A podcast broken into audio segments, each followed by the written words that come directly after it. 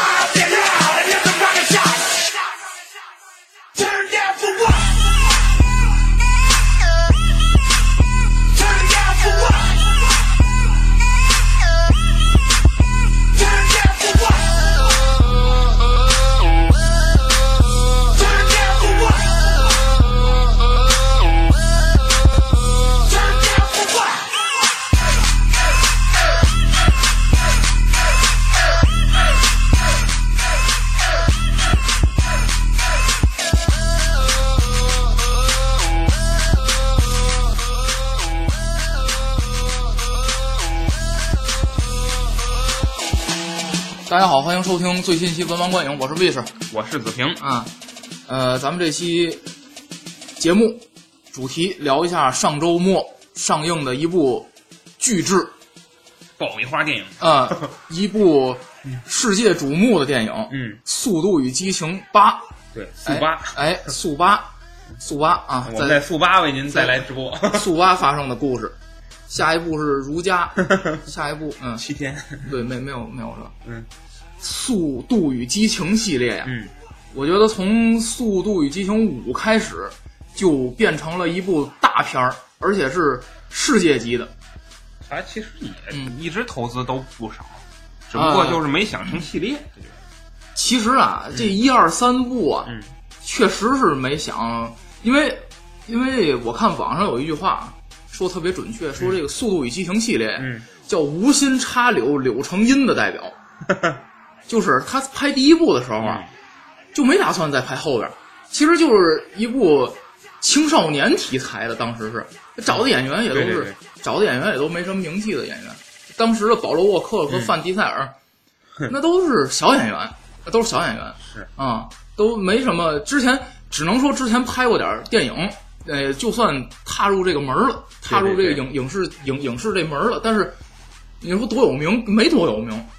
是是，对，然后所以那个时候啊，它主要主打的就是一个呃赛车一个文化，然后拍我拍这么部电影，但是没想到呢，第一部大获成功，第一部呢就当时是收益了有四千多万还是六千多万的票房，嗯，那当时就很不错了。零第一部是零一年，那很不错的一个成绩，而且他呃对这个期望肯定也没那么高，所以说，嗯、美国嘛，毕竟它是一个电影商业化非常发达的一个一个国家，工业，所以，呃，咱们说啊，有句话就是这个电影有没有续集，你就看它赚不赚钱。如果它赚钱的话，美国人啊，嗯，如果看到它赚钱了，他很有可能就拍续集，因为你想放着财呃放放着钱不挣，对吧？放着这个财路你不去走，这个不是美国人的作风，所以说他才陆陆续续的，结果是动静越闹越大，而且明星是越来越多。那么逐渐走过了，到现在为止，从二零零一年到二零一七年，已经走过了八部嗯啊。咱们现在那有点回，做有点这个回顾，因为咱最近聊的电影嗯基本都是走过了好多年，是是是，啊，刚进入二十一世纪了。呃，最开始这个导呃，最开始他的《速度与激情一》的导演叫罗伯·科恩嗯啊，呃，他呢，当时啊，我对这个导演了解不多，但是我知道他当时啊，这个导演没什么名气的一个导演，嗯。而且就是他拍完这个电影之后，第二部就换导演了。呃，就是咱们看啊，《速度与激情》系列第一部是一个导演，第二部是一个导演，从第三部开始，这个导演才开始稳定，是林毅斌啊，林林林林毅斌，嗯，对，林毅斌呢，他这个人啊，嗯，呃，他塑造的这个《速度与激情》系列，他连续拍摄了呃四部，四部从三到六啊都是他都是他拍的。那么从第七部换成了温子仁，嗯。呃，他的风格啊，我觉得，嗯，他让这个他是他把《速度与激情》带入了一个商业化的一个路线当中，因为一和二啊，你感觉就是一个美国比较普通的警匪片儿，而且咱们那阵儿还他还里边还涉及一些警匪的东西，因为第一部他就是以讲述这个保罗沃克演那人，他是个卧底。他卧底到了一个黑帮，黑帮性质的那么一个，呃，走私团伙。因为咱看啊，这《速度与激情》系列，它总涉及一个叫帮派性，老是有个走私团伙啊，国际要不就大毒枭啊。我记得应该是《速速四》里边有个大毒枭啊。嗯嗯，那么到后边逐渐逐渐的就转移成，因为这些人也有也有腕儿了。对对，也这些他塑造这些角色呢。在观众心目中，心目中也是根深蒂固的时候，嗯，那么他的侧重点就不再说白了正邪之争了，因为你看第一部跟第二部，它都涉及一些，比如说美国啊政府的呀，政府一些行为啊，包括嗯警察的一些行为，然后他都有这么正，他有正反派的。但是咱们看，尤其发展到《速度与激情》上一部《速度与激情七》，嗯，完全就是一私人恩怨。他从他从他从涉及这个政治的，涉及这个呃犯罪的这个，他转向了一种就是几个人一块撕逼，而场场面也在变啊！对对对，他一上来都是那种赛车道上就就就赛车，后来就在城市里飙，甚至拆把整个我就忘了是洛杉矶还是哪儿，把整个城都给哎拆没没什么的。对对对对，那那个飞羽无痕呢？啊。他说呀，哎，对，咱咱的一个听友啊，叫飞羽无痕，他说呀，他没看过《速度与激情》系列，希望咱给科普一下。所以我想了一下，其实这也没什么科普的。嗯，呃，他主要是从一到八讲了主要两个代表人物，一个是范迪塞尔饰演的 Dom，一个是保罗沃克饰演的 Brian。嗯，这两个人啊，他 Brian 喜欢上了多姆的妹妹。嗯，等于呢，他们就一家子了。然后啊，在一起，呃。嗯，咱不能说叫惩恶扬善，但是呢，有点劫富济贫的意思。当然了，这个他们也没济贫啊，都装揣自己兜里了，把那钱。呃，但是呢，呃，他们打击的对象都不是什么好人，也就是说，这些人他不坏。嗯，他不是说我抢个银行去没事儿，是吧？当然，他他他也干过这个跟政府作对的事儿。嗯，但是呢。在这个电影系列里边，政府也不是什么好人，咱们发现，哎，对，所以说啊，他这个这个电影啊，更具有明显的一个一个帮派性。那么大体上的故事基本都是，每集都差不多。哎，对，每集都差不多，深入了一个，发现了一团伙，有这么一个反派，然后呢，抢点抢的东西，基本上都是，然后最后还得来个飙车，是吧？基本上就是这。他就是，呃，第一，他有这个。呃，侦查和反侦查元素在里边，嗯，有点谍影重重的感觉，经常是有定位啊什么的。我记第一部，我我看过第一部、第七部，嗯，我第一部是不是就是那个天眼什么的？那个第一部，第一部啊，具体上啊，我都忘了讲的具体是什么，我也记不住了。反正 我就记得那个迪塞尔是开了个修车的 修车的厂子，对对对。然后呢，那边呢有一个一堆骑摩托的，嗯，然后拿那个还在那拿那个那种那那种枪，就是那种。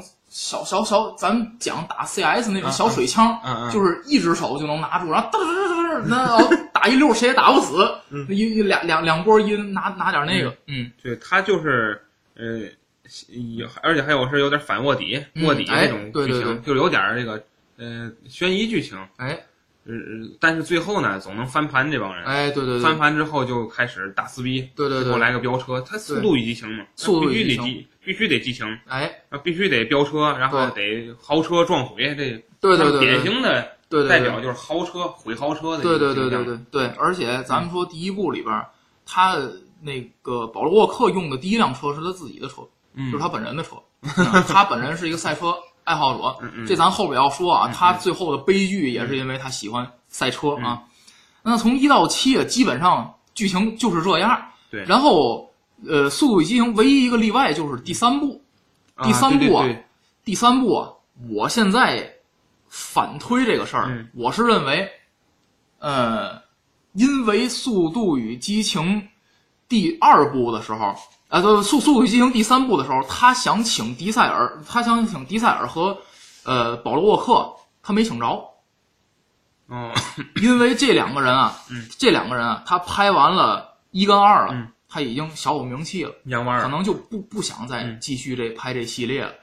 那然后他第三部就换主角，而且整个的文化背景也换了。咱们看之前一直他讲的是美国的事儿，对。那第三部直接移到了日本，而当时是借着《头文字 D》这个动画片比较出名的时候，他来了一个东京漂移。嗯，这东京漂移呢，他们本来没打算在这系列里，嗯，外传。所以，哎，对。然后呢，他就专门拍了一韩国人，这是韩国人叫韩，哎，不是韩，是韩国人还是日本人？叫韩啊，那那个演员程康，那个演员经常出现在美国大片哎哎哎，对对对，程康，嗯，这个这个演员拍的是他的事儿，可能啊，我现在反推这个事儿啊，他就不打算再拍这系列了。嗯，当时啊，我觉得就是哎，他好像啊，就他他也许就是认为我我换个主角，我看这主角行不行？嗯，假如说他要行的话。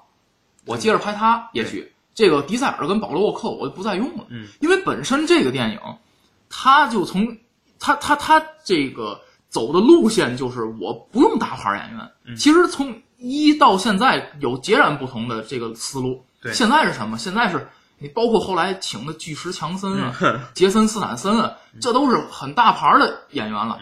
所以说他当时这个三啊走偏了，跑偏了，嗯，但是呢没成功，发现还是不行。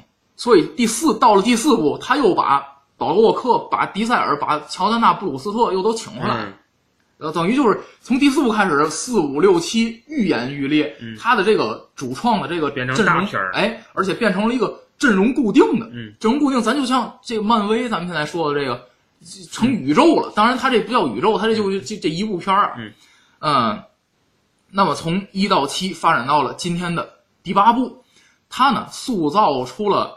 呃，两个人物，嗯，一个是迪塞尔饰演的多姆，一个是保罗沃克饰演的布莱嗯，这两个人物啊，他在，呃，为什么说这两个人物深入人心呢？包括保罗沃克后来去世之后，那么多人怀念这个角色，因为啊，在这个系列电影里头，我认为啊，他还是在表达了一个家庭的观念。对，咱们看，包括第八部，嗯，一上来不就是拿家人威胁你吗？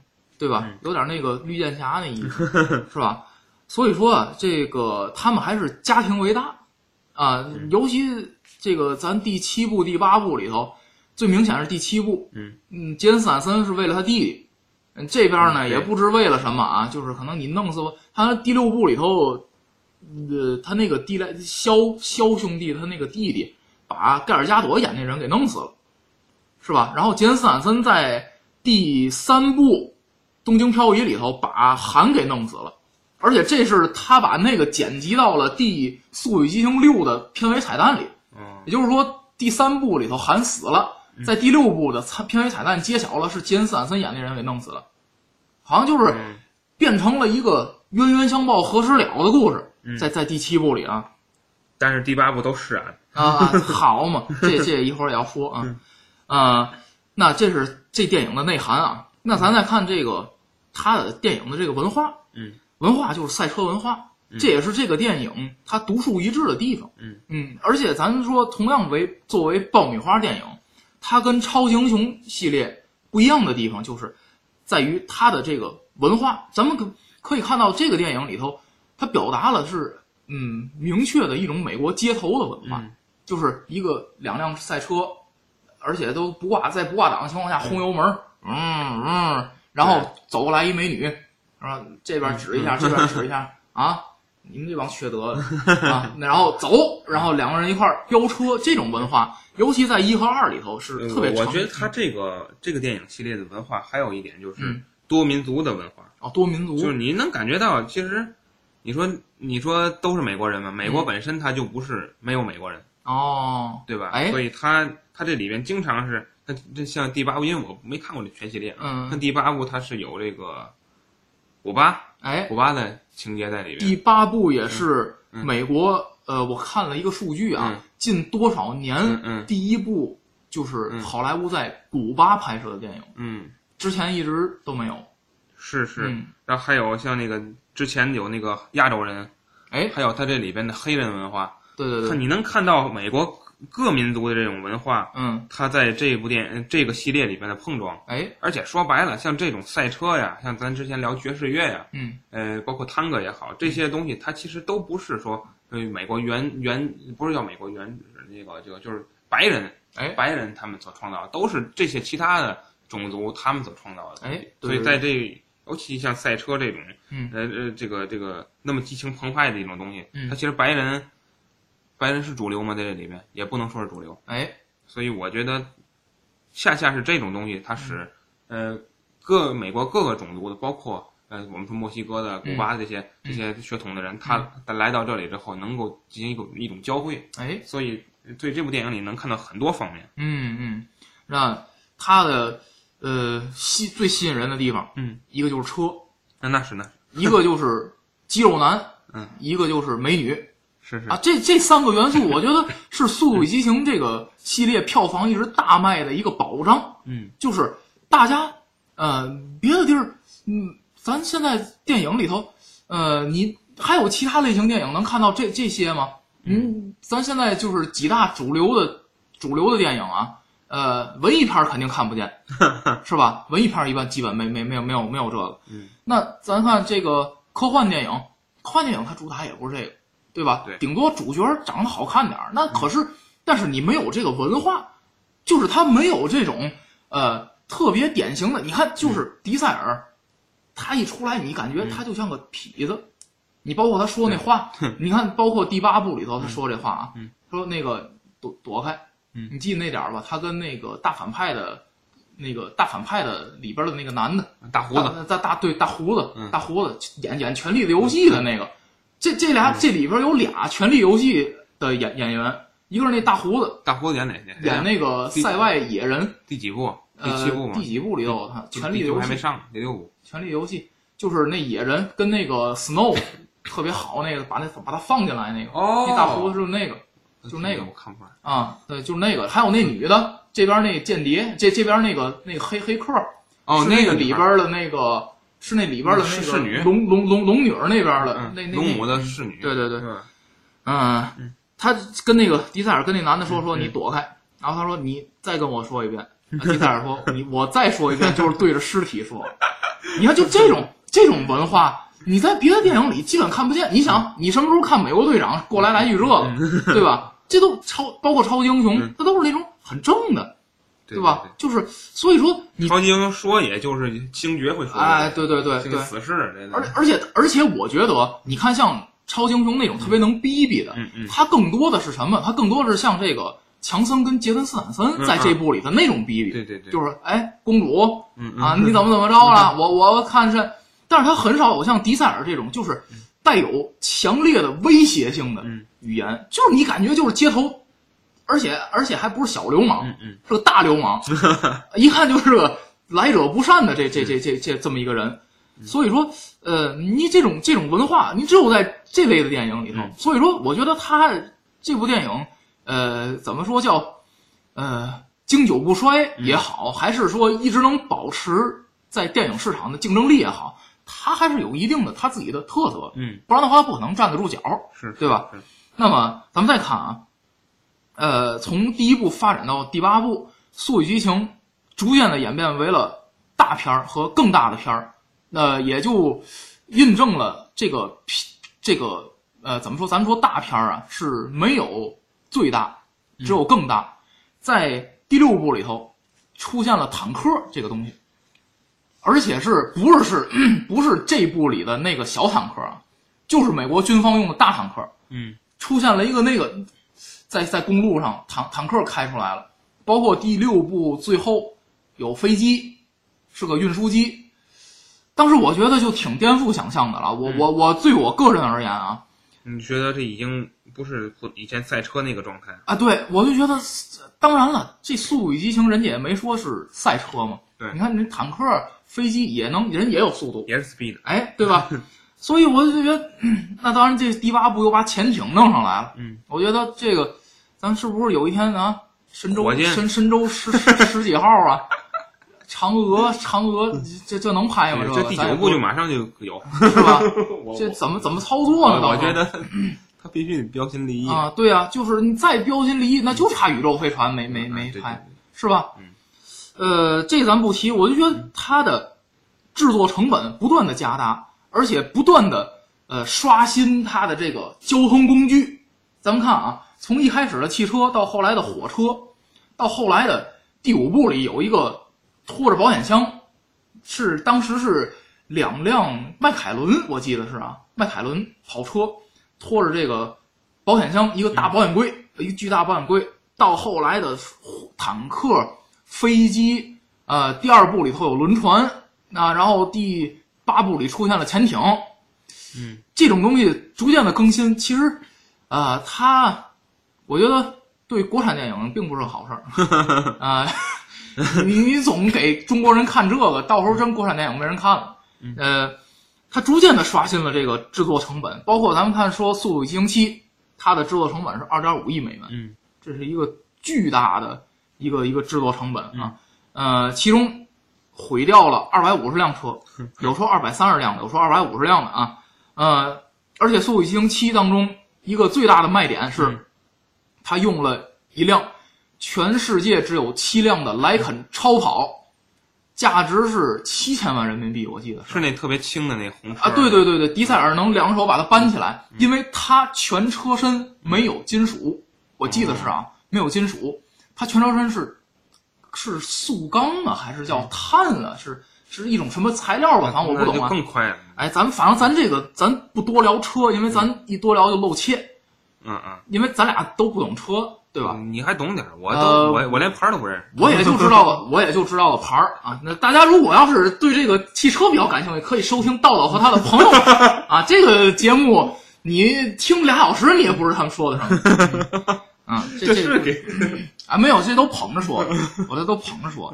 嗯，那咱们说完了这个、嗯这个毁车不捐啊，嗯呃，咱们再说一下他这个嗯、音乐，它的这个系列电影，其中最呃其就其中的一个卖点就在于它的音效，在于它劲爆的音乐，因为你看它这种文化，这种文化背景的一个电影，嗯，它必须要有劲爆的，嗯，而且多元素的，它的音乐也是多元素的，对。对吧？我记得印象最清楚的是《速度与激情五》的时候，它是在巴西，啊，呃，里约热内卢，当时他给的这个里约的这个全景的时候，是一种探戈式的那那种音乐，就巴西热辣的桑巴舞那种音乐。它啊，呃，《速度与激情》这个系列走到现在，你想，美国他去过，欧洲去过，南美对吧？南美、北美、亚洲、日本他也去过了，对吧？所以说，它涉及的这些东西，呃，它的这个随着它嗯地点的增多，嗯它的音乐的文化也随着地点在改变，所以说也是让我们眼前一亮的。那包括就是呃美国黑人那种嘻哈文化，嗯。那种说唱，那种 rap，嗯。啊，这第七部有一个 Turn Down for What，嗯。这歌推荐大伙儿听一下啊，特别非常有节奏快，节奏的，快节奏的，而且你听着这个歌，嗯。你要开高速，非常容易超速，真的，真的，我觉得你下一个《速度与激情》电影系列的列表，哎，原声大碟，你搁这个车里头，然后你去开高速去，你不知不觉就超速，真的，你不知不觉一看这表一百五了，就是这样，就他的音乐特别带但但是不会有坦克追你。啊，对对对，他音乐非常带感，而且包括咱们看第七部的片尾，专门为了保罗沃克，嗯，做做了一首《See You Again》嗯这个歌，而且是呃各大音乐平台刷新了点击量，嗯。这这这歌啊，而且大家也是纷纷的通过这个歌曲，嗯，来缅怀，嗯，保罗沃克是吧？那么，咱们看一下这个，最后咱们说一下《速度与激情》系列从第一部到第七部，啊嗯，他培养起来的这一批演员，那么第一个就是范迪塞尔，是。迪塞尔通过《速度与激情》系列已经成长为了现在美国影视界的大咖，嗯，是吧？一线他一线明星，而且你看，你判断一个人是不是大咖，你就看他他会不会根据这个人单独为了他拍一部电影，就是拿他当主角？迪塞尔现在已经可以了，嗯，对吧？呃，保罗沃克他呀，啊，咱可以说是英年早逝，是可以说是英年早逝，而且他是在二零一四年、嗯。啊，非常不幸的是，本来《速度与激情七》嗯。定档的是二零一四年，就是因为他的突然离世，嗯。推到了二零一五年。但是当时保罗沃克已经完成了大部分的戏份，嗯。那保罗沃克剩下的一些戏份是由他的亲弟弟嗯。啊、扮演，之后再由电脑制作后期，CG 哎，制作后期来完成的。而且保罗沃克的离世呢，呃，也促成了《速度与激情七》的大卖，哎，反而是促成了影迷都来电影院，哎，都都都来，怎么说最后一步了？这这 这可真是最后一步了，这这比那个休杰克曼那死的干净 啊！这这可真是最后一步了。当时也是大伙儿都来缅怀他，而且，呃，最伤感的是啊，嗯啊，保罗沃克是因为嗯超速驾驶，因为最后经过警察调查了，嗯保罗沃克是因为超速驾驶。那保罗沃克的代表作是《速度与激情》，嗯他最终也死在了《速度与激情》上，嗯他最终死在了他心爱的赛车上，嗯也是对他的一个、怎么说最好的一个结局，就好像士兵死在战场上一样。能人死在能耐上，是吧？所以说，呃，你想这个叫什么？马上摔死英雄汉，嗯。啊，这个水里淹死会水的人，是吧？嗯，有有这么句话吗？有有一句话啊是吧？嗯，所以说相声演员说的，哎，所以说咱们真的从保罗沃克这个事儿上，一个是咱得到教训，就是千万不要开快车，嗯，就是千万不要超速驾驶。对对对，第二个是呃，保罗沃克这个塑造这个角色永远的成为一个经典，嗯。咱们也是对他缅怀啊嗯。呃，第三个乔丹娜布鲁斯特、嗯这个演员啊，他在这里边演迪塞尔的妹妹，嗯一直作为一个花瓶儿出现。嗯，好漂亮，好漂亮，呃，而且她这个人，我觉得她不是什么传统的美国的美女，嗯她一看血统就不太像北美人，好像有点南美。我因为我没拉拉丁美洲呢，哎，对对对对对，有点那个范儿啊，长得她呀前几部戏份还多点儿，嗯而且主要是他的作用是串联这个保罗沃克跟迪塞尔这两个人，到了后边儿就没没没越就越到后边儿越花瓶儿，嗯越到后边越花瓶儿。对，然后米尔罗德里格兹，嗯啊，他还扮演呃他还饰演过《生化危机》系列啊，这个他这他演的戏挺多的，呃他演戏呃，但是我看过的就这两个系列吧，弯刀嘛，弯刀系列，但基本上是不是都是动作戏呀？对对对，是吧？嗯。他他，而且他长相也特别硬朗啊，看跟男的似的是吧？嗯嗯，程康嗯。就是咱们刚才说的第三部里头的那个韩嗯。死的那个韩，他呢，第三部拍完以后啊，没想到导演一看这人人气还挺高，结果呢，呃，第三部把第三部的这个时间线直接拉到了第六部后边，嗯。就是说呀，这第一部、第二部完了，按照时间线是四五六，嗯。然后才是三，等于呢又把这个韩成康饰演这角色，本来在第三部里死了，但是这四五六还有他，嗯。等于就是一看这人啊人气还挺高，嗯。又给他搁回去了。而这人给我印象最深的一点就是，他老拿着一袋零食，我不知道大伙有没有印象啊？你永远哪不是薯片还是锅巴呀，嗯是啊，老在那儿吃，就你看着他随时在吃，而且他是一种对待生活、嗯是一种完全自由的一种玩世不恭的，像你感觉这人什么都不当回事儿，就这种特别潇洒，你感觉这人像一个呃江湖上的一个侠客，哎，这个也也是呃塑造人物塑造的比较有魅力啊。还有一个泰瑞斯·吉布森，嗯，这就是那里边那个嘴炮那老黑，嗯，基本上他就是一笑点存在嗯，必须要有这样的，啊。对对对对对，就是基本上就是说，哎，搞笑都靠他嗯。啊，搞笑都靠他。啊，盖尔加朵，嗯。啊，盖尔加朵，盖尔加朵第六部里死了，嗯。第六部死了，我估计不死也不会再让他拍了，嗯，因为毕竟他的身价水涨船高，而且毕竟线明星了，而且毕竟他现在加入了 DC 电影宇宙，嗯啊、以后戏肯定也越来越多。嗯不仅神奇女侠有他，正义联盟有他、啊，可能呃其他电影里头也要有他啊，呃，反正走漫威那路线吧。嗯所以我觉得死了也挺好啊。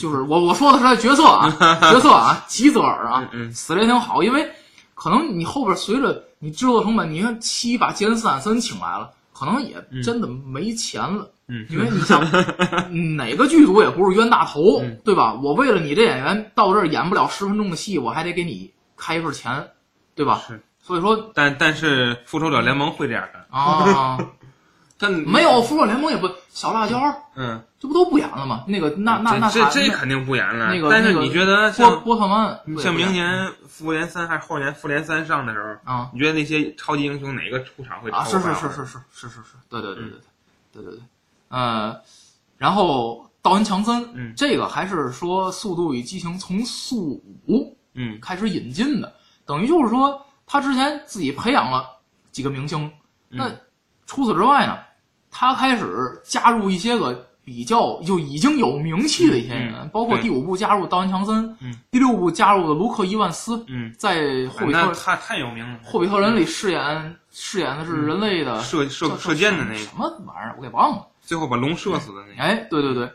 到第七部啊，又一个大咖杰森斯坦森啊加入这个电影宇宙啊，呃，嗯，而且是在速六里边片尾的彩蛋里就已经有杰森斯坦森了，嗯，也是让影迷非常过瘾啊，非常期待第七部。怎么这还有郭达呢？哎，我说怎么郭达这两 这两年不上春晚了呢？上美国有盈利模式了啊对，有找着盈利模式了啊，演杰森斯坦森的替身。嗯，哎，不应该是杰森斯坦森演郭达的替身。对对对对对对。打戏岁数哎大，对对对对，啊，那咱们用了呃比较长的时间嗯回顾了一下速一到速八，嗯啊这些关系嗯啊，子老师有什么要补充的？没有没有，子老师就没怎么看过。子老师之前看过第七部啊，第一部、第七部都第一部、看过第七部第都看过七部是海鹏提第七部，第七部当时是跟咱们那个书友会的主播大龙一块儿看的，然后哦我们俩一边看一边聊，最后聊着聊着就没看电影，哦，电影就没怎么看。那你聊什么呢？我们俩就聊这片子里怎么有郭达，哦，还有一些个就是，就哎呀，大龙也神经，他就他就特别他说，哎呀，你说好端端的车砸了他干什么？这不都浪吗？他一直在讨论这些问题，啊就没没正经看这部电影。哦第一部是很早很早以前看的，啊，对对对，所以我我现在根本想不起来第一部演了什么。哎，嗯，我是想，我现在有点想不起来第四部演的什么，不知道为什么第四部在我印象当中存在感特别低。嗯，好，那咱们现在正式的，嗯。咱们来说一下《速度与激情八》。嗯，啊，《速度与激情八》这部电影，嗯，呃，还是按照故事、人物、视效、音效、观影感受，嗯啊，综合来考虑一下。啊、可能还有人还没看这电影。这个速八呀，他讲这个故事啊，是有又是啊，那个所有的人啊 消停了一段时间，而且并且打算再也不出山啊，嗯那个想融入正常的生活，但是呢，呃，他有人不让你融入，你见过哪个想过正常生活的人把车都开着火了？对对对对对，呃哎，呃，结果这这一部的大反派嗯啊，大反派啊，他找上了呃迪塞尔嗯啊，这个大反派叫赛佛啊，嗯由这个查理斯·塞隆饰演的一个外表，哎呀，他他模特吧，他是赛隆本身是模特，是模特吧？嗯我看他那身高就像模特，嗯而且长得，我就觉得，呃，美国的这种美女啊，嗯啊，就就是他他他好莱坞挑的这些演员，嗯她跟中国的、韩国的这些美女，她不一样，审美观不一样。不一样。而且就我觉得主要是气质，嗯我觉得主要是气质。你说韩国的那些人造美女好看吗？好看，但是你你想把她拿过来演一反派，她演得了？她演不了，嗯因为你她往这一站就是一个，嗯感觉就是一个草包。咱说难听点啊，就是一草包，嗯就是。但是你看人家美女拿过来，你就人人人你你看这气质，嗯，就像一黑客，对就像一个呃隐藏在幕后的一个呃国际嗯大犯罪分子，嗯是吧？就是这种气质，他他怎么能？哎呀，这不不不不懂啊，不嗯不是不是不懂，解决不了，嗯可能真是人种的问题嗯啊。呃，他威胁迪塞尔，并且抓了迪塞尔第五部里边、嗯，呃的女朋友，而且女朋友给他生了个孩子。这这是当时没提到是吧？呃第五部的时候，嗯，是这样。嗯，呃，迪塞尔现在的女朋友，也就是呃咱们说这个罗德里格斯扮演的这个拉蒂啊，嗯，他在第四部里啊死了，第四部里死了，哦，但是在第六部里呢又出来了，说解释了一下，没死，嗯。被大反派啊抓走了，救活了，失忆了，而且呢这很有能力，所以呢我把你抓走呢为我所用。到第六部里头，迪塞尔看见活这还活着，是这么一个故事。好复杂，哎，等于呢，迪塞尔一看，迪塞尔并不是始乱终弃啊，嗯。他是因为这女朋友死了，嗯。他在第五部里头才又搞了一个对象，嗯，就是第八部里出现这个给他生了一个儿子这个，更可怜，就这这这这女的，嗯，但是呢，迪塞尔把这女的始乱终弃了，嗯，因为他他这个抛弃，就是他呃，怎么说叫结束过去那段感情，是因为他以为拉蒂死了。嗯。但来第六部里发现拉蒂还活着，嗯。所以他跟这个女朋友也算和平分手，就说，嗯。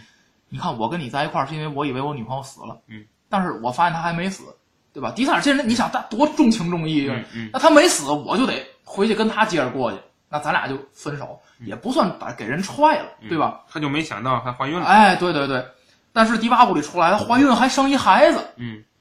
这大反派呢把他抓起来了，嗯，威胁迪塞尔说你给我办事儿，嗯，迪塞尔叫背叛这个团队了，嗯，背叛这团队了。所以这一部真正大反派是迪塞尔，呃也不不不，就前半段，前半段啊，真正大反派还是这黑客，嗯，而且黑客最后也还没还没死，嗯，跳伞了，看来要第九部，哎，跳伞第九部其实就拍了一分钟，嗯呃，降落伞没打开，啊摔死了，嗯，呃，彩蛋，第九部就是一彩蛋，啊，呃，以爱麦的形式上映，呃，那抓起来了以后，迪塞尔呃，这个多姆背叛团队啊，迪塞尔饰演这人背叛团队，那、又撕逼，撕逼完之后把杰森斯坦森那人演那人拿过来了，一块儿对抗，结果呢，迪塞尔是他也是他也是想抗争一下啊，嗯一抵抗啊，最后这个呃也又又是那一故那样一故事吧，就是呃杰森斯坦森把这个迪塞尔的这个孩子给救了，嗯啊，迪塞尔呢就是最终啊捣毁了这大反派的计划，嗯。啊还是这么一故事，都一样，哎，基本都一样，所以说咱这个故事啊，我给零点七分，嗯，我给零点六，哎，零点六。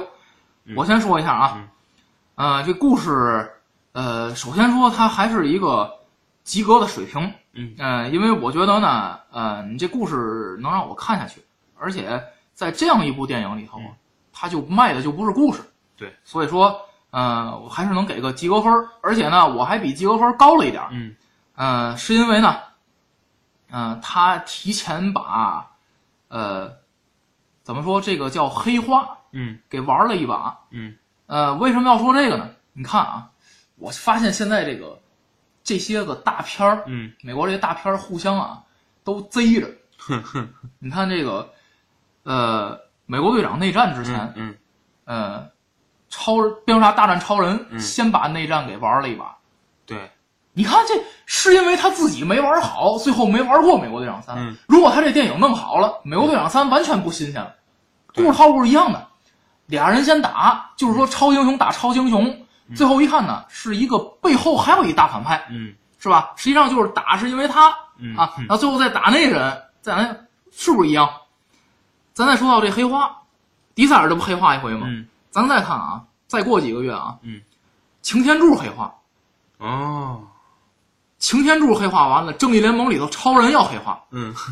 这不这你看这几个大片互相都玩玩玩心眼儿，嗯，就是我先把你这个，我先把你拍过一东西，我先等于拍去年是内战年，哎今年是黑化黑年黑化 年，就你看这这这种大片儿，对吧？然后再之前是这个叫什么超级英雄扎堆儿年，嗯嗯就是我把这些角色都拍一电影里啊，这包括《速度与激情五》嗯主角回归，嗯，就之前几部的主角全都给你拿回来，搁一部里对，对吧敢死队，啊，对对，就是这 这都玩，现在都在玩玩这种，对吧？复联联盟玩的也是这这这种东西，所以你看就是啊，所以我觉得呃，再给加零点一啊嗯，但是呢，还是不满意。第一是，第一是这个呃，迪塞尔、呃，杰森斯坦森和巨石强森这三个人，嗯、我还是希望他们三个人之间发生一些矛盾。你看在第五部里嗯。有迪塞尔跟斯呃迪迪塞尔和强森的嗯。动作戏，第六部里头呃有这个啊第六部里没有啊，第七部里有呃强森跟斯坦森嗯。撕，有迪塞尔跟斯坦森撕，嗯。但在这部里头这仨人就不打了，嗯，那这仨人微笑，好哎，就这仨人，这仨人一不打了呢，我是觉得这个在情节上就弱了一些，是因为你这三个人能力太强。你看迪塞尔，包括迪塞尔最后打那人，一下给打死了。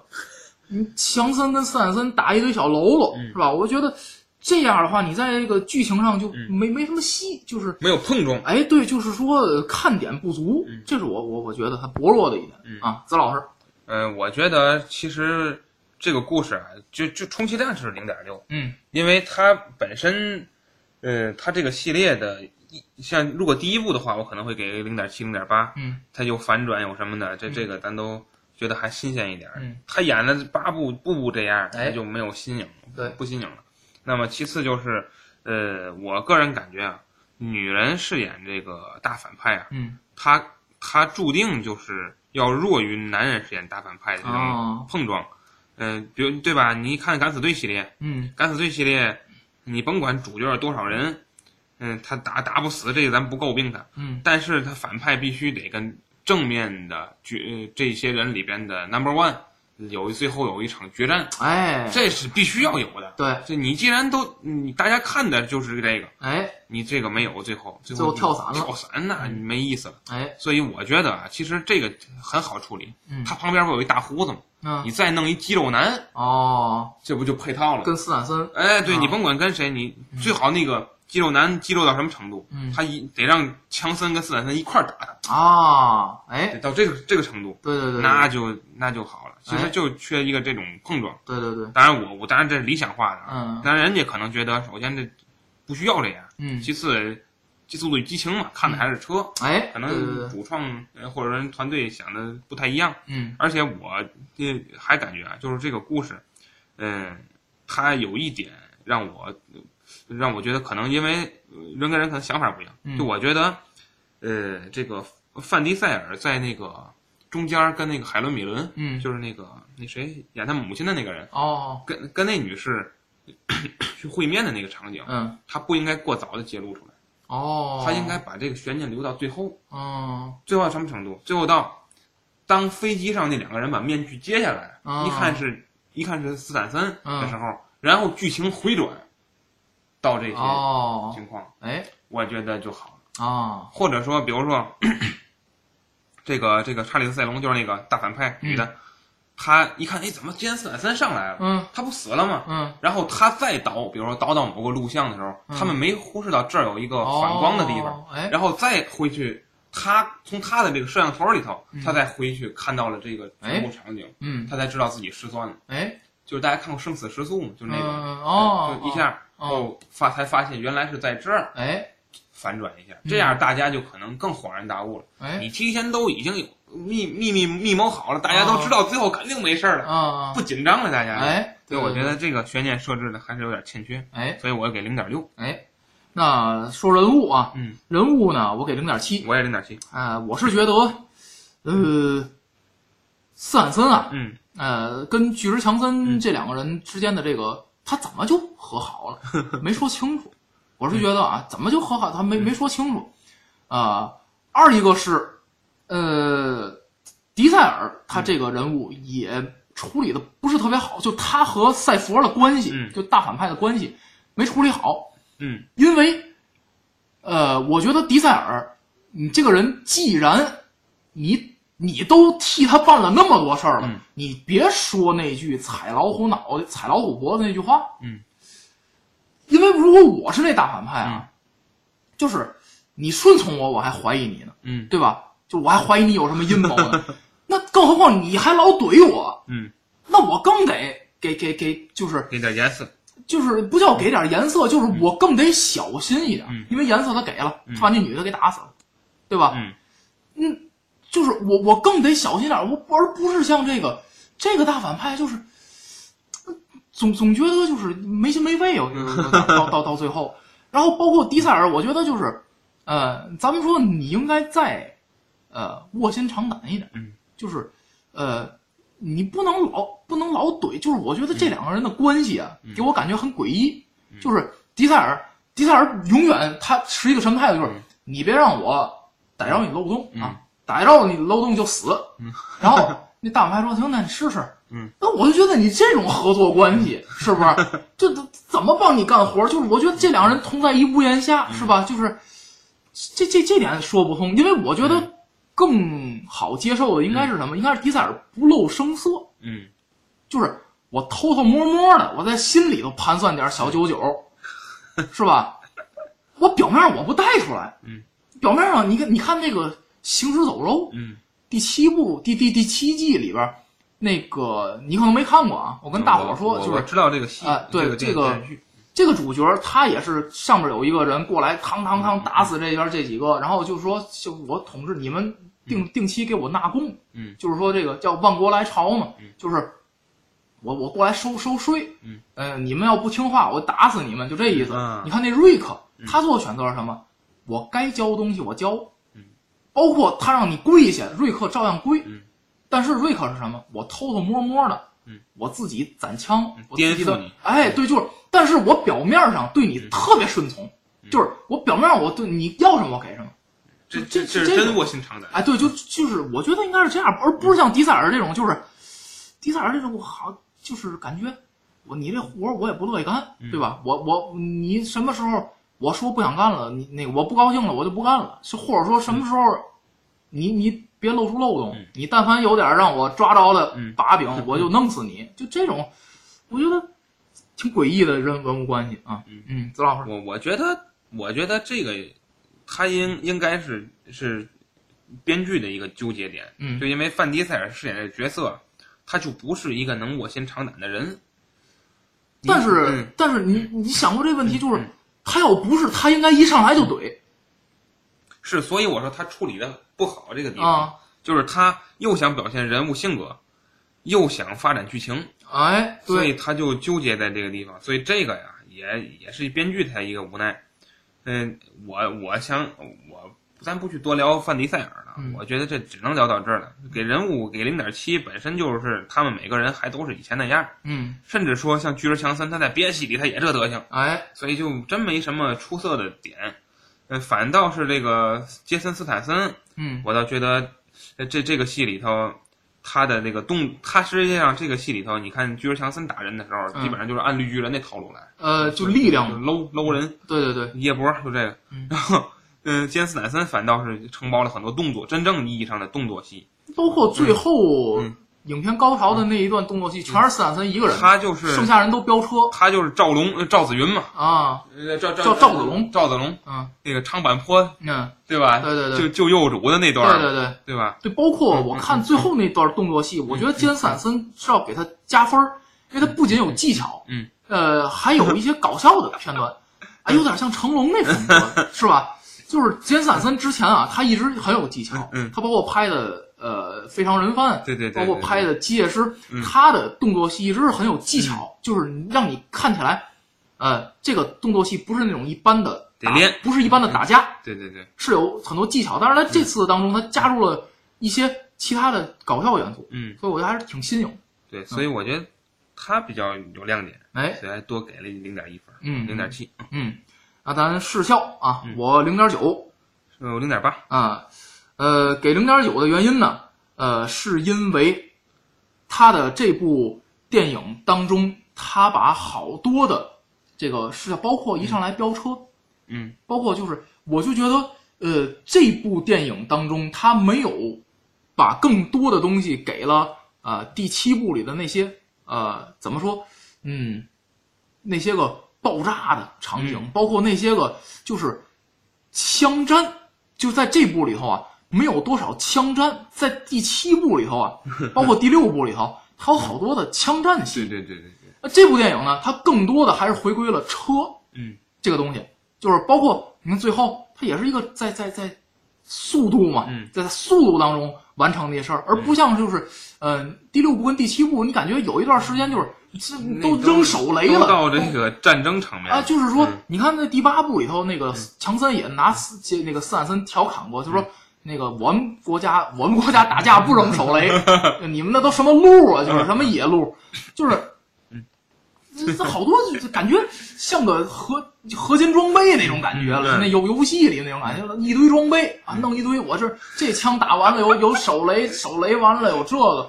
这次他的更多的是要回归到了车里，而且呃，给让让我就是感觉很眼，因为咱看啊，《速激情》拍到现在，说白了吧，嗯，呃，观众都已经见惯这些东西了，嗯，就是说呃一堆车在这儿追，然后撞撞毁一堆车，但是这次依然让我感觉眼前一亮的就是那个脏比滩嗯。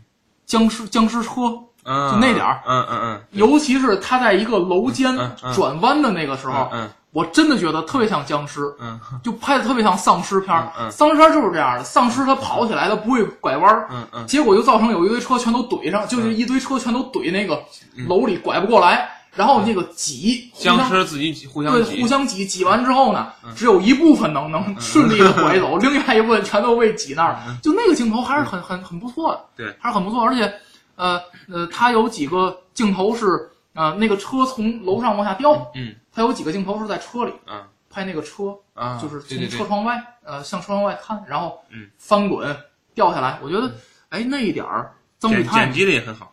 我觉得，哎，那那一点儿给给我的感觉还是还是不错，而且包括最后那些车，就是呃，都往这个国防部长是吧？嗯的那个车上扑，哎，真跟真跟丧尸似的，嗯真跟丧尸似的，就是丧尸就是那样的，不都往上扑，嗯 不计后果，然后一个一个前赴后继啊，就还是不错嗯啊，还是不错。嗯，曾老师，嗯，我一个是这个刚才说的这这堆这堆无人驾驶的车，哎，他去疯狂的呃追逐；嗯，另一个就是那个五马分尸的场景，哦，这场景我觉得特别震撼，哎，尤其是这个最为什么说范迪塞尔是团队核心呢？嗯。你们五 你们五个人去嗯标他一个，哎最后还没拼过他，啊，最后还得让都让他给给逃逃走了，嗯。这是呃非常震撼的。嗯，因为以前我不知道啊，在别的电影有没有这场景，嗯但是你尤其看到那他那个轮都着火了那些车，啊。你你就呃可想而知这个、嗯。这个戏他他在这这这个场景中他用了多少心思。哎，那么还有一个就是说，呃，咱说毕竟那是车，那不是人啊。嗯嗯呃，看那么多车在那儿都撞了，嗯，都毁了。哎，当然影院也是这个比较感慨。啊，一影一你说观众啊，啊，一片叹息。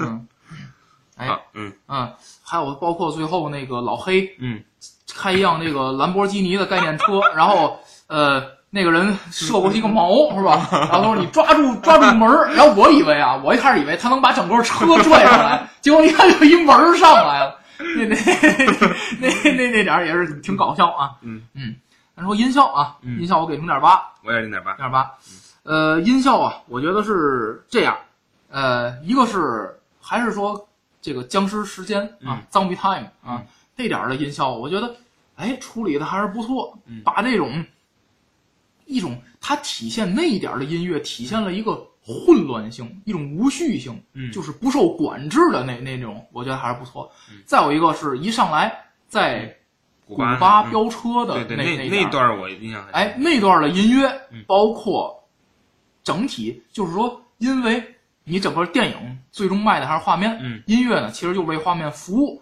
我觉得整个的那一段表现的不错，嗯我觉得表现不错，包括这个呃那一段是迪塞尔他的前面的那个引擎着火，迪塞尔最后采、他着火，对，采用一个倒车的方式啊，我觉得还是不错。那么这个有整创意这个。哎，整个的这个音效呢，包括这个就是最后他这个带小孩儿那边，嗯那那个那个小小小孩儿嗯呃，baby，再罩了一个耳机，嗯嗯那点儿的音乐整体的那个配合，嗯还是跟电影的配合还是不错，嗯所以我觉得零点八啊也不算，嗯，不是不不不不是很好，但是还是不错，嗯就是正常的好莱坞水准，哎而且他这部，他这个系列本身，他的音乐是一脉相承的感觉。嗯就是虽然可能创作人不一样，嗯但是你说咱咱现在，呃，也不光是说《速度与激情》系列，还有那个叫什么，嗯，就那极品飞车哦叫什么极品飞车我记不住了，嗯有一系列也有这类的电影。哎，他这个赛车系的嗯，他这个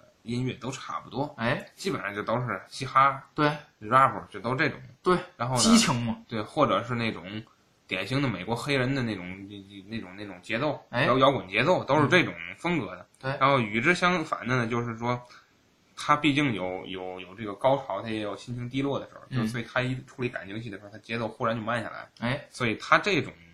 这种模式的音乐在这种这种类型片中是很常见的，嗯所以他也没有说做到特别出色，嗯让你觉得眼前一亮，哎也没有，所以一个中规中矩的分儿，对而且配关键是他这部戏的视觉场景，呃，如果和音效去配合上的话，嗯，你就又觉得这个音这个音效创造的这个程度已经很不错了，哎，所以零点八分，嗯，零点八分啊。最后咱们说观影感受啊，我给了零点八。我零点六，嗯，我觉得这个电影的观影感受比第七部强。嗯。嗯，因为啊，第七部纯粹是一个惯性的作品，嗯。而且，呃，你感觉这个惯性有点要摔下去的感觉了。就是第六部啊，嗯。有可能是因为第五部的成功，嗯。呃，导致野心变大。第六部，你想坦克、飞机一部全拍了，嗯。第七部拍什么都接不住，嗯，所以拿了一杰森斯坦森，嗯。嗯，然后，但是第七部啊，第七部给我的感觉是，嗯，烦躁，就整个电影大处混战，对处在了一个特别烦躁的一个、嗯。一个环境之下，就是你感觉这玩意儿过来就打，过来就开始飙车，一言不合就飙车，一言不合就开始打，然后，呃，什么武器都有，什么什么都，嗯，乱七八糟。啊！我感觉第七部就是一个就是一个大混战，一种混乱东西。嗯，但是呢，这第八部啊，嗯，第一个是它有好多的慢节奏的东西，嗯。这让我体会到了啊，嗯，怎么说？嗯，第五部的那种感觉，嗯。就是呃呃，叫什么？叫一种呃，完全一群人自由的活在法制外的嗯。那那那种感觉，呃，然后嗯，他的这个节奏也不是说一上，你想第七部一上来，斯坦森一个人走进医院，嗯。往基本上往送给每个人一个手雷，把打死一堆，最后跟护士说好好照顾他，嗯。然后医院都整个都让他拆了，也不知道这医院让他拆了怎么照顾他，然后就一上来就塑造一种那种，然后然后后接下来是一个别墅爆炸，是吧？然后就就是没有停下来的时候，对，但是第八部你就发，你就就是我觉得这个节奏明显让人舒服了点儿，就是舒舒服一些。当然，就是你说你看这种片儿，你不能太舒服啊，嗯。呃，但是就是明显的会，你感觉到嗯有张有弛啊，不是说在在第七部你时刻那俩小时你就他比较第因为第七部是拍完了，保罗沃克死了，啊，第八部是已经没有他了嘛，哎。所以他当然也有，也像最后给孩子起名字，他也是打着这个牌，哎但是他确实他把这个呃视觉拉回到家庭这个表哎现上来，对对对所以就回到他创作的初衷了。对，所以他有很多，尤其是这个范迪塞尔和女朋友他这个这条感情线，嗯嗯、表达的还是挺清楚的。哎尤其我前我当时看电影的时候，我前面坐了一小女生，嗯她就是最后这个在冰原上，嗯那是冰岛是吧？还是哪儿？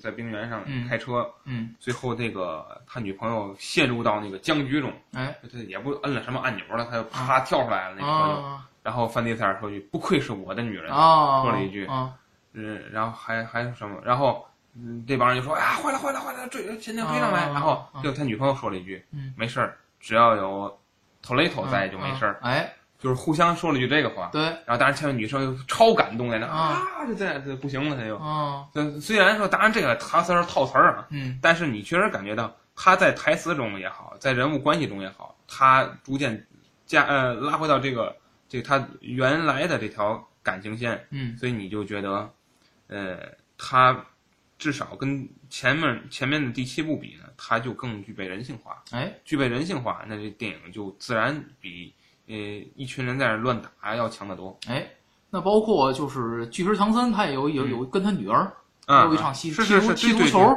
踢足球那个，嗯，包括啊斯坦森跟他妈妈 是吧？那个他弟弟，哎，对对对对对，所以我觉得还是有一些挺温馨的场景，不像第七部你感觉不出温馨。嗯。虽然说都在为了家人作作战，但是你感觉不出温馨，你就感觉一直在撞车，整个电影一直在撞车，一直在跑，一直在打，一直在打打杀杀。所以说，我觉得观感只有零点八分。那不知道子老师为什么给了一个及格分？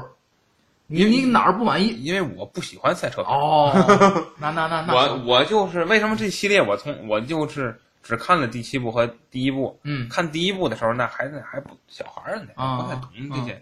然后看第七部的时候，那就是跟大龙老师为了聚一聚，嗯看了个片儿。我们俩一直在聊天，我说了，也没怎么仔细看这电影。啊，在七天剧嗯，在速八剧，呃，看的这个片儿没有在电影院。然后，所以我本身呢，我就不喜欢赛车片儿。哎，其次就是说，呃，我对这个，呃这这个这演员也就很一般，感觉我、哦我对范迪塞尔这个演员，我就觉得一直都觉得很一般，嗯。尤其是他那个，他以前演过那个什么《极限特工》啊，对对对，第一部，对。那阵儿跟现在感觉一样的，总觉得就是说这人也没什么表情，对对，永远是那个呲过了眼儿，对对对天津话对讲呲过眼儿，也不知道他看得见看不见道儿，对对对对，永远那那德行，嗯，说什么就跟没睡醒似的。哎，永远那个表情，对。所以你也，所以我觉得真是，他他脸上脸上没有什么，嗯没有什么这个丰富的表情，嗯，你总觉得他要杀人，下一步就是，哎，所以就是给你的 感觉就是很就就本身对这个系列就不喜欢，所以哦，带着一种抵触的情绪就就去看。哎，你想你想你看这电影，那你而且说白了啊，这个电影的节奏，它即使你刚才说，嗯，这个今这部电影里人情味儿足了，嗯。他这个感情戏多了，嗯。他仍然是在跟普通电影比，它属于快节奏电影。啊，对对对，快节奏电影啊，我可能是我不知道是因为我我我我又长了一岁还是怎么着，嗯我就受现在有点受不了这快节奏电影，哦有点哦，我就觉得尤其那引擎嗡一下，我就嗯哎呀我天，哦，我就难难受了。救命啊！对啊，对，你像没给电影院买个人人民卫视锦旗送去？没有没有没有啊，他要什么时候把音箱关了，我就感觉给他。然后，呃，就就所以我就觉得，而且啊，我还是觉得，呃，同时也可能因为我影院的原因，嗯，我影院里还有个小孩儿，哦，这个小孩儿，嗯、因为我们看英文版的嘛，嗯。然后我就觉得，哎，这孩子本身啊，嗯，你看这个《速度与激情》系列是嗯。绝对不合适的。嗯，哎，你知道你说这个，我想起来，我前日看那个《非凡任务啊啊啊》，，黄黄轩主演那个，嗯嗯那是一个嗯。缉毒的片儿，嗯。就是跟对贩毒，就是跟那个湄公河差不多的一个片儿。那电影居然也有人带孩子看，而且那跟《速度与激情》又不一样，《速度与激情》它最多是个什么？它最多是个枪战，有个枪战，有有个动作戏，有个大飙车。嗯嗯那里边儿那里边儿直接就是一个叫什么血腥暴力，嗯就那种毒，你想警察到到这个毒贩这个内部卧底，嗯那完全就是一个社揭示社会阴暗面也好，叫这个整个整个这个呃整个世界范围内最黑暗的一个地方，嗯就是你揭示那种地方，我就不明白，有的家长就带孩子来看这电影。嗯，这电影中国还是没还是没分级嘛？这电影绝对得分级。而且我觉得那非凡任务它比《速度与激情》这个系列要要要黑暗的多。不是是这样，就是嗯，你我不知道你仔细看没仔细看《速八》这个片子，啊就是说《非凡任务》这个片子我没看，但是我看预告了。嗯这个片子，它它还是属于中国这个电影产业在发展中的一部片。哎，对对对，所以你能看到它还有很多，就它它是可能剧组刻意它做出来这些个血腥或者说它哎，阴暗面，因为中国是不太爱拍这类的，或者说嗯。不太能拍这类，现在是能拍了。哎，嗯呃，你看那个湄公河也好，他嗯。他已经能拍这样的电嗯。影，有能力拍了。嗯。那么他当然要着力表现这个，哎。而且这也是他吸引人的一个地方。嗯，但是《速度与激情八》是说白了，人家早就能拍这样了，哎，所以人你看，你仔细看《速度与激情八》，我没看到流血。嗯，你仔细回忆啊，你可能有，但是不多。我没看到流血，那个有一个绞死那有有点血，溅溅墙上那个，对嗯说明他这个片子嗯就是好莱坞的水平已经到了。嗯你明知道这个这个系列多血腥，嗯，但是我不给你一点血都没有。哎，一点血都没有。嗯那么反而做到了什么呢？就是让你感觉到一部大片儿，人家投资也到位了，嗯，还能够让你全年龄段也都能看。哦，它不流血的话，分级它是没分不了那么低的，哎，所以它是。当然，咱话说回来，还说那孩子，嗯。这部电影是英文的，首先，嗯。其次是这里面毕竟有那个女人啊，对吧？嗯有那个穿着比较暴露的妇女，嗯。啊，还有这种呃暴力场景在里面。嗯。你让这孩子去，这孩子他就有的他就他嗷嗷叫，嗯有的他就在那儿，呃，确实有的场景他嚷，他在那儿这个呃担心，嗯尤其是到了感情戏的时候，嗯一个英文电影的感情戏，嗯那个孩子多煎熬啊！他做的。嗯我当年还还看一个《复仇者联盟》的时候，嗯复联一的时候，看英文版，嗯，我后边就是家长两口子带孩子。哎你想复联一那那复联那个剧情多脑洞啊！啊啊他大段的那个文文戏在那摆着，啊全是英文的，嗯。孩子就在那嚷，嗯。怎么还不打？怎么还不打？就在那嚷。嗯这回他这回那孩子还老实点，但是他也多少抱怨点，嗯。所以我观影感受，我只要我啊，嗯。我现在是什么？我进影院，嗯。我只要一看，嗯。这是一部 成人片的电影，不是成人片儿，嗯。成人能看的电影。嗯。只要电影院一进小孩我就开始烦，哦。我就开始烦躁，哎。我整个人就，对对对，我不知道你是不是这样啊？我就看《非凡任务》的时候，就后边那个，那个那个那个那个，就是当打死一人，就直接就打死了，他那剧情直接就照脑哎袋呦。当当当打嗯，而且他不是不是特写，他不是特写镜头，但是他那镜头表现出来，就怼那人肚子当当当当打，哎呀，然后后边那小孩还在那问打死了，嗯？然后他爸说啊对，哎呦我说这家长，你你带孩子看这电影，说白了。嗯这什么这个什么家庭教育？这算 就你想那孩子四五岁小孩儿，嗯家长说说嘛，走，跟跟跟跟爹妈开眼去，今儿带你开眼去，打死人啊！这电影里，哎，这不是我就说你这种。怎么会有这种家长存在？我我我我我我就不明白，你你们是实在闲的没事儿干了，还是不是就非得我我是我我昨天听那个父母说了，嗯。就是他们为什么带孩子看，因为嗯他们俩在那讨论，嗯。孩子其实还不乐意看这片儿，孩子自己说的，就是说，有病啊？那他就们。孩子就说说，你们为什么要带我来看这个电影？对呀、然后他他爸说了，我咱确实这个这个现实情况呢也承认，他爸说，我听他父亲好像是个不是不是咱本地人的口音啊，他父亲说，不带你去看，把你放哪儿？啊哦，说了一句这个，哎也是，就是他，他哎。刚父母俩人想去看，可能就是说嗯在这儿没有别的亲人，对。这孩子就没地儿去了对，啊。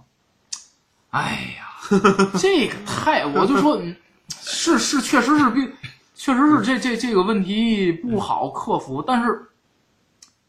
但是我就说，咱咱不先先不说你带孩子进电影院看这种电影，给其他人造成的，嗯，就是一些个观影上的不愉快，嗯。对吧？因为你毕竟孩子肯定得闹，对吧？那肯定的，咱先不说这个，你就说对孩子本身的这个影响。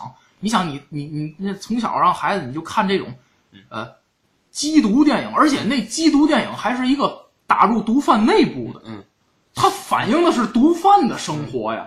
你想想，天天不是，呃，打牌呀、赌博呀，就是出去倒腾毒品，弄点假钱，走私违法，嗯，这种。他小孩儿他分辨不出来什么是对的，什么是错的。你从小给他看这，他还以为这是正面的，嗯，对吧？他那些警察，也许后来那些警察把这人打死，他都没看见，他都没往心里去，他就看那毒贩天天怎么生活的，嗯就是你包括这《速度与激情》，他以为就是打打杀杀，不服就怼，对吧？对对是，不服就怼。你看《速度与激情》带给带给孩子什么什么理什么理念？嗯，惹了我我打你，嗯，对吧？惹急了我我弄死你无，政府主义，对吧？就是这种东西，你从小给孩子看，哎，这这这，哎呀，也是勾起了一些吐槽。嗯，这个关于小孩看电影，咱可以专门一期聊。哎，对对对对对对对对，我有好多要聊的啊 啊。那这个电影，总分儿哎，就是这样啊。我最后总分三点九我是三点五，啊，三点九也是一个不错的分儿就够高了。啊，不错这的分儿。这个这个电影分儿，咱俩评都够高了。哎我觉得上在我的这个电影单子里，如果上七分儿，这电影了不得了。哦，呃，那呃，这期节目咱就聊这么多、啊。行，呃，也是希望大家，如果要是看了《速度与激情》这个系列啊，嗯呃，你们也希望在给就给我们按照这个体系啊嗯打分儿啊。然后呃，下期节目我现在也没想好，嗯，应该是发一期四月综述，嗯啊，但是四月我也没看几部电影，啊、慢所慢看吧。以说我发什么，我现在倒是现在也没想，因为啊，我看了一下下礼拜啊，呃，受众面最大的一个电影是《蓝精灵三》。啊，哎呀，我觉得《蓝精灵》这个电影最恐怖的地方就在于，嗯它居然是个三部曲，拍一部得了。你说这电影？对。呃，《蓝精灵三》确实我也没什么不不是特别想聊，所以说大家如果你发现最近有什么值得聊的电影，也可以在下方给我们评论，我们可以选择去聊你说的这部电影啊。希望咱听友啊，是吧？好。然后呢，再一个是啊，文盲观影终于登陆了 Podcast 平台，嗯啊，也在安飞老师嗯，大力的支持下，终于登录登登录到了 Podcast 平台，就好像安飞人赞助商似的。对对对对，同步对同步的在 Podcast 平台更新，嗯也希望大家继续关注啊。那么咱们本期节目就到这儿啊。好，呃，这期节目的结尾，咱们因为咱们是第一次录制《速度与激情》嘛、嗯。系列啊，然后因为《速度与激情七》上映的时候还没咱这节目，是。啊，所以说咱们呃在节目的结尾以一首《See You Again》是。嗯缅怀一下已故的，大龙，对不对？完全完了，全完了，这电影啊，这电影，哎呀，这个《速度与激情》啊，《速度与激情》系列，嗯、没有医保卡这个啊，《速度与激情》有系列医保也救不啊活对对对，《速度与激情》系列，《速度与激情》系列已故的主演，嗯嗯啊，达龙。那已故的主演保罗沃克啊，最后一首《See You Again》结束这期节目啊，再见。再见。been a long day without you, my friend. And I'll tell you all about it when I see you again. See you again. We've come a long way Came a long way. from where we began. You know we Oh. I'll tell you all about it when I see you again. Me tell you. When I see you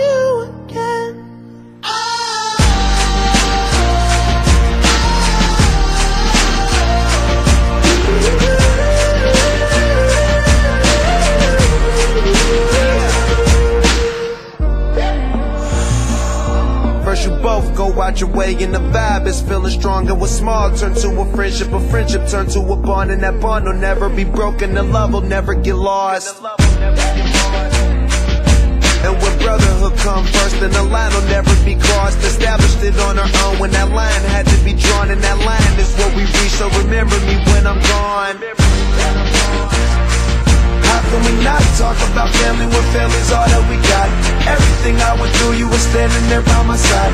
And now you gon' be with me for the last ride. let the light guide your way. Yeah. Hold every memory as you go. And every road you take